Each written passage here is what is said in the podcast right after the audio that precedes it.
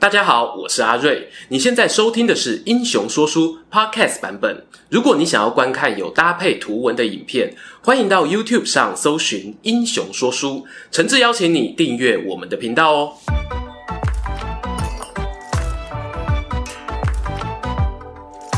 Hello，英雄说书的观众朋友，你们好，我是说书人阿瑞，替大家带来精彩的英雄故事。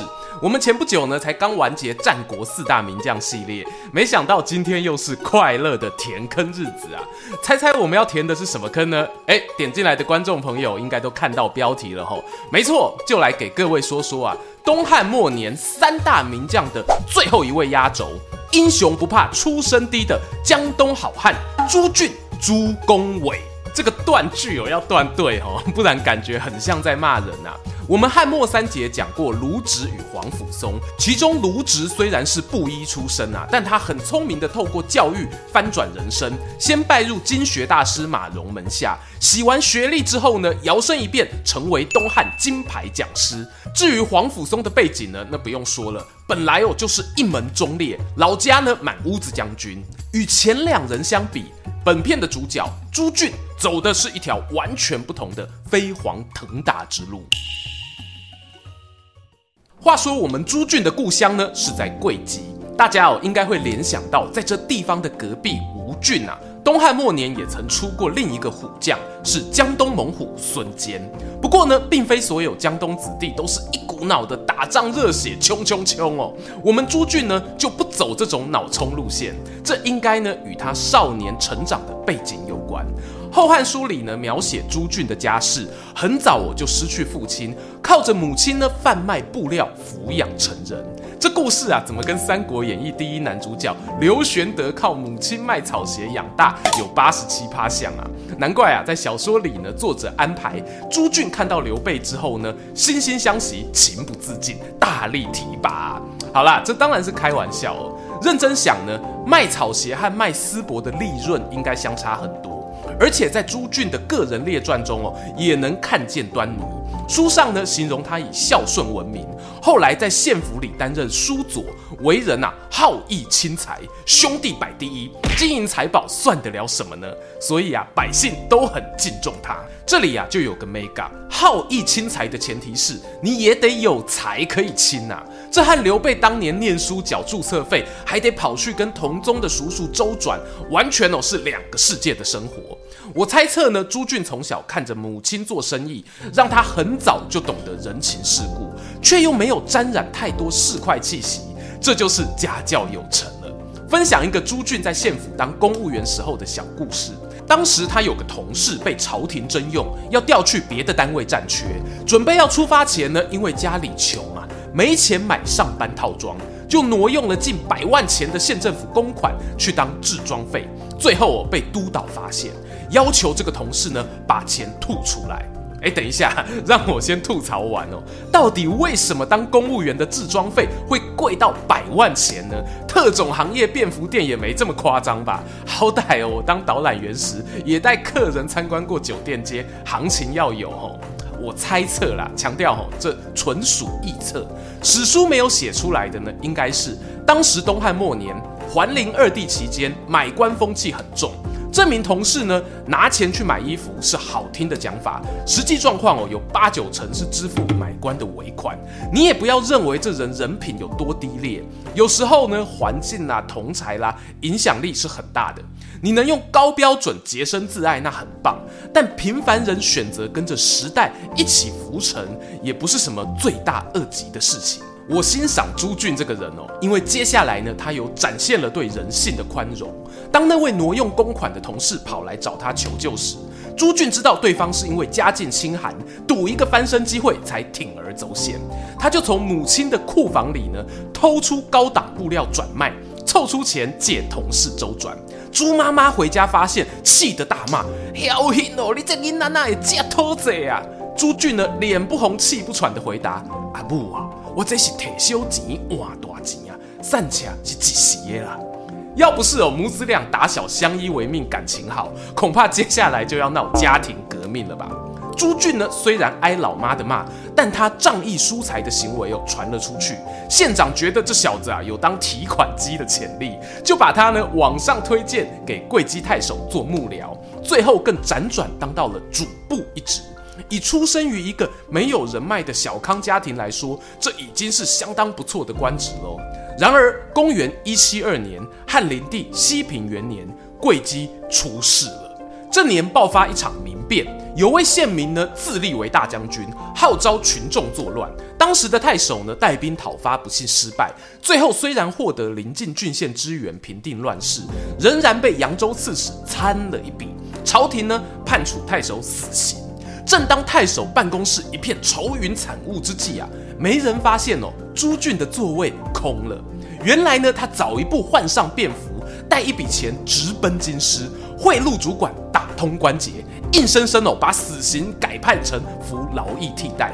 太守得知消息呢，喜上眉梢啊，但朱俊也没有邀功，只是默默坐回了自己的位置。直到后来换了新太守上任，查清楚这件事情，知道朱俊这个人不简单啊，金钱的魔法师啊，立刻把他举为孝廉，再派往山东担任县令，表现不俗，颇获长官好评。上面这些行政表现啊，也可以说是因为朱俊交际手腕高明。而到了公元一七七年，南方交趾发生叛乱，连南海太守都跟着造反，叛军呢，据说高达万余人。朱俊呢，这就有了军事上的表现舞台。他被任命为交趾刺史，并且呢，回故乡招募义勇兵，聚集了五千人往叛乱地出发。不过这人数好像比对面少哦。不怕，我们朱俊的超能力是什么？有钱呐！啊，啊不对，是以德服人哦。他来到了州界处呢，就按兵不动，接着发信给附近七个郡县的同事。我猜呢，信件内容哦，八成是写对面叛军啊是一盘散沙，我们有福同享，有难同当，打下来功劳大家均分如何？朱俊呢，过往名声响叮当啊，不会出卖朋友的。同事呢，当然愿意信他一回。没多久，七郡兵马齐发，交趾叛军呢，虽然有数万人，但终究不是官兵对手。我们朱俊朱公伟哥，本来是想尊称他一下，发现了还是怪怪的。朱俊呢，因为这一场胜仗，被封为都亭侯，食邑啊一千五百户，甚至呢被征召到京城担任谏议大夫，似乎啊也证明了他对母亲说的那句话：“善巧是一时的啦。”他抵达洛阳后啊，展现出一贯的风格，又会做人，也会做事，深得朝廷公卿欣赏。没多久呢，黄巾之乱爆发，文武百官众口一致：哎呀，这个南方小伙子那么有本事，就让他和黄甫将军一块去平乱吧。于是呢，这一对东汉末年的左右护法就手牵着手出兵讨贼去也。话说啊，官兵一开始锁定的目标呢是颍川地区的贼兵。然而双方初次对阵，朱俊率领一队人马担任先锋，就不幸败给黄金头目波才，使得汉军的阵线哦退守到长社城一带。这段故事呢，我们在黄甫松影片有提到啦，欢迎参考一下。今天重点呢摆在朱俊身上，他是不是言过其实啊？怎么连个黄金贼呢都打不赢？关于这部分呢，我一样分成两阶段探讨。先说敌人那一边，黄金贼真的很弱吗？首先呢，以知名度来说，他绝对是中国历史上数一数二有名的民变。势力极盛时期呢，曾涵盖高达八个州郡，响应人数哦有数十万人，已经逼近东汉国土的三分之二。当然啦，其中呢有大量我是没有专业武装的平民百姓。纯粹讨论数量或气势的话，黄色力量这一边呢其实是高出官兵很多的。答案是啊，你会问，难道受过专业训练的军队无法补足这一段差异吗？这当然哦也是可以。只不过建立在一个前提上，那就是双方对于彼此的军事资讯落差不能够太大，这就要把镜头呢从敌人那一边转回我方朱俊这里了。容我引用三八兄弟史前文化阿钱的一个假设啊，我们一致猜测哦，朱俊呢他进入朝廷后，很可能维持着八面玲珑的作风，各方派系呢都不得罪，包括以十常侍为首的宦官集团，而大家一定也有印象。当初黄巾军要起兵之前，还有派人哦到洛阳与宦官联系，希望呢来个里应外合。因此，站在宦官集团的观点，他不觉得黄金势力不能沟通，甚至哦有可能是预想以军事行动逼迫他们进入谈判程序这一个选项。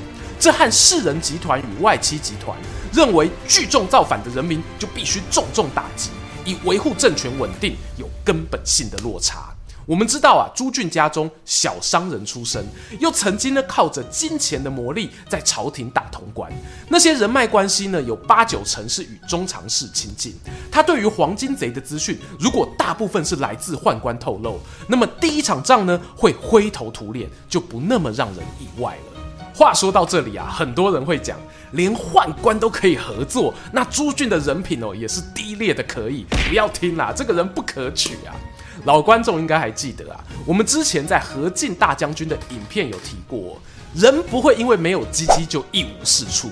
就算是宦官呢，他们也对于东汉末年稳定朝廷的势力平衡有重要贡献。否则呢，极可能呢会陷入某党，我是说某个势力独大、欠缺制衡的尴尬场面。不要相信哦，品性高洁就能治理好国家这种梦想啊。任何政权呢，都是需要明确的监督机制，但在封建社会呢，没有这么明确的规则，因此选择培植不同动机的派系互相制衡哦，就是当时的政治艺术。认真说，宦官集团呢、啊，要不是后来出了一个为了复仇不择手段的简硕，其他领袖搞不好最后真的能和世人集团的老袁家、老杨家谈好条件，和平共处也说不定。好啦，继续讲朱俊哦。他虽然呢出阵不利，但随后啊进入状况，和皇甫嵩携手把颍川、汝南、陈国等地的贼兵平定。而皇甫嵩呢回到朝廷，也上书表扬这个小老弟的战功，让他晋封为镇贼中郎将。就算你不信我，阿瑞也该信信皇甫嵩吧。当时呢黄金势力尚未全灭，东汉需要能统兵的将领。在皇甫将军的眼中呢，我们朱俊绝对是个人才，但他升官没多久，就遇上了职业生涯最大危机。朱俊升官之后啊，领命去讨伐首都洛阳南方的南阳宛城，因为这里呢有一位自称神上使的黄巾将领张曼成举兵造反，在宛城旁啊屯兵了三个月，非常嚣张。这里呢有必要做一个补充哦。朱俊这一趟出兵啊，是与荆州刺史联手。皇甫嵩呢不在身边，他去哪了呢？他去北边冀州呢追杀黄巾军的看板人物张角三兄弟。结果张角意外病死，而两个弟弟张良、张宝分别在广宗曲阳大败，被皇甫嵩啊临阵斩杀。事情发展到这里啊，我们常说擒贼先擒王，群龙无首，贼兵自破。但这有个前提哦，那就是呢。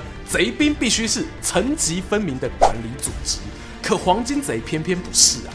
他们虽然以宗教信仰为号召，有分派各区域的小头目，但并没有非常严谨的入会审核。我百分之百相信哦，有些人呢是想借着加入黄金名下，趁机培养自己势力，在乱世中啊冒出头来。而朱俊呢，他在宛城这边面对的这一伙敌军，就颇有这种味道。话说张角已死的消息呢，传来宛城，这里的势力丝毫不受影响，仍然坚持抵抗。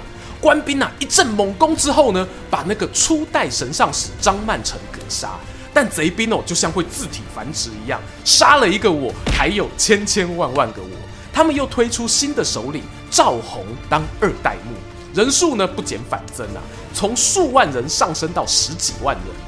朱俊呢，率领地方官包围宛城三个月，始终无法攻陷城池，战况焦灼的消息传回洛阳。有些人觉得朱俊办事不力，想要弹劾他下台。这时候呢，司空张温跳出来帮忙缓颊，表示吼打仗啊不是一天两天的事情，再给朱公伟一点时间吧。更何况啊，阵前换将也是兵家大忌呀。这个张温呢，位居三公高位，是东汉末年有名的大官。有名的原因啊，不是才能，而是跟朱俊一样金钱的魔法师啊。他的三公是靠贿赂买来的，是不是哦？背后有利益交换，他才愿意出来帮忙讲话呢？这个啊，我不好说。但无论这人的品德高低啊，这时候呢，能帮忙拖延时间就是好人。朱俊啊人在前线，总算争取到一线生机。此时呢，宛城这边的战况已经发展到二代目神上使赵弘被朱俊一波猛攻斩杀，换三代目韩忠上位。眼看对面生生不息，朱俊啊想起皇甫将军在北边的残酷行动。他曾经呢把敌兵的尸体堆叠成高高的金冠，用来威吓对手。看来呢，解决眼前的僵局只能够使用雷霆手段了。于是朱俊亲自率领精锐五千人，以声东击西的战法，从宛城东北方翻墙杀入。这次气势哦和之前完全不同。三代目韩忠看苗头不对，立刻举白旗想投降。不过朱俊呢没有松手，接着穷追猛打。他命四周包围的官兵啊开出一条生路，放敌军出城。随后呢衔尾猛追，击破了一万多名贼兵。韩忠啊也遭到俘虏斩杀。但事情啊还没结束哦，这批黄金余党呢是不见棺材不掉泪。三代目倒下，四代目上位，朱俊呢继续带兵从南阳往西追杀到江夏边境，又杀了将近一万多人，余下的残兵哦才各自解散逃亡。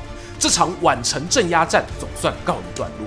过程呢虽然曲折哦，但没有比北边的皇甫嵩晚多少。皇甫嵩升上了左车骑将军，朱俊呢则为右车骑啊。依旧维持左右护法的阵型。随着黄巾之乱渐渐平息，这两人呢，接下来的命运也将面临相同的考验，那就是汉灵帝过世、十常侍之乱、董卓入京等等一连串 combo 事件。这不只是对朱俊的考验哦，其实呢，也是对整个东汉帝国的考验。也许是天公伯啊，偷偷在眷顾朱俊吧。他并没有被卷入政权交接时的权力风暴当中，这有两个原因哦。第一呢，是因为他故乡的母亲刚好过世，有孝子之名的他呢返乡扶丧，合情合理，间接躲过了和宦官亲近的舆论压力。第二点是呢，当他丧事期满，重新回到中央担任高官，又碰上了洛阳北方有黑山贼作乱，朱俊哦已经有了平定黄巾的资历，这次再度获得重用。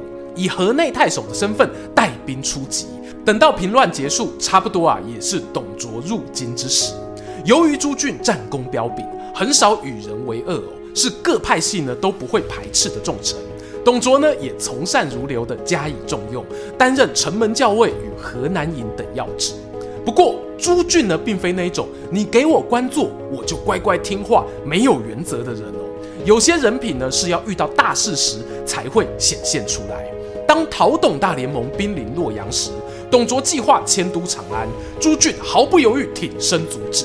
董卓虽然心中不开心呐、仍然设法拉拢我们恭维哥，甚至呢祭出了副相国这个位子，邀请他担任自己的副手。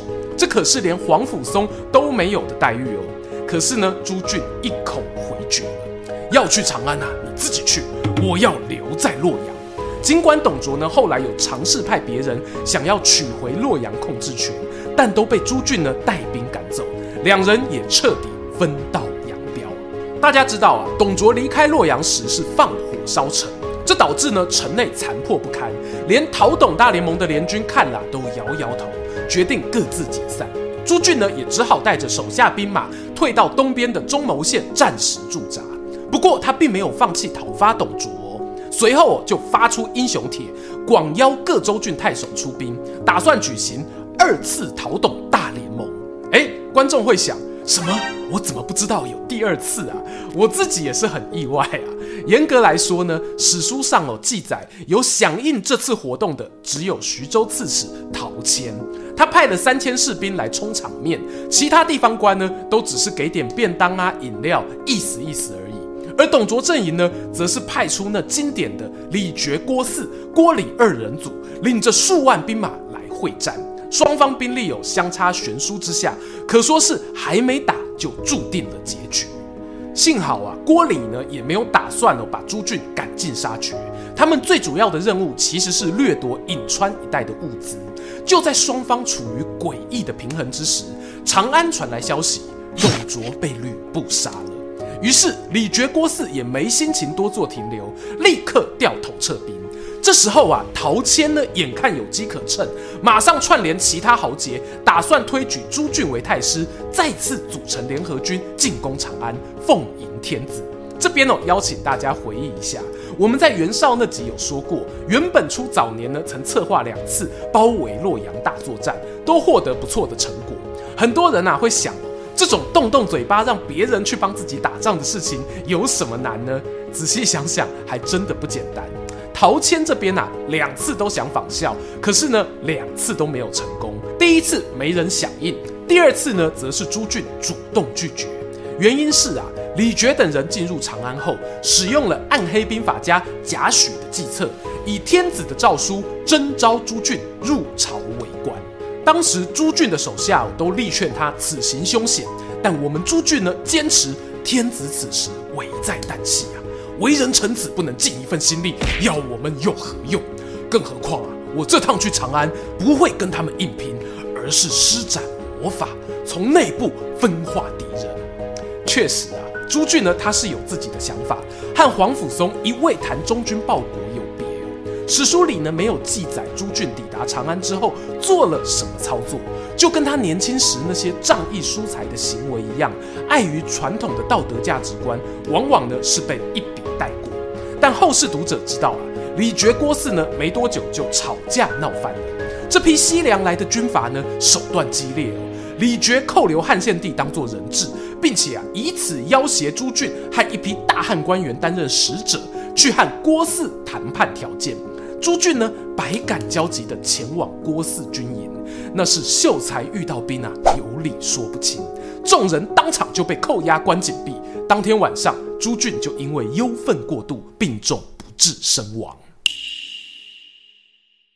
我们回顾汉末三杰当中啊。卢植最后是投奔袁绍阵营，以军师的身份病逝。黄甫嵩呢，则在李傕政权底下担任有名无实的高官。至于朱俊，他的人生结局应该是最让我感叹而且无奈的吧。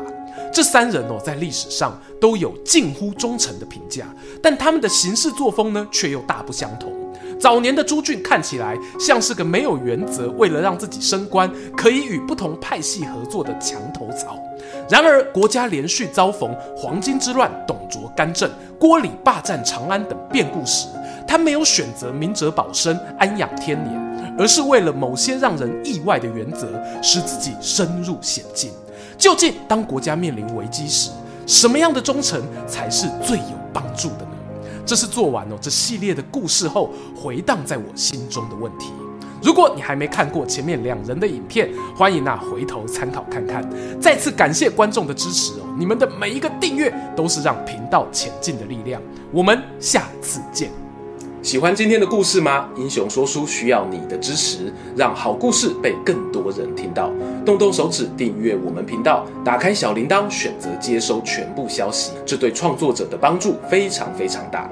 如果你还想要给我们更多鼓励，也可以扫描加入会员 QR code，用每个月一杯咖啡的钱赞助我们的内容创作。这里是英雄说书，我们下次再见，拜拜。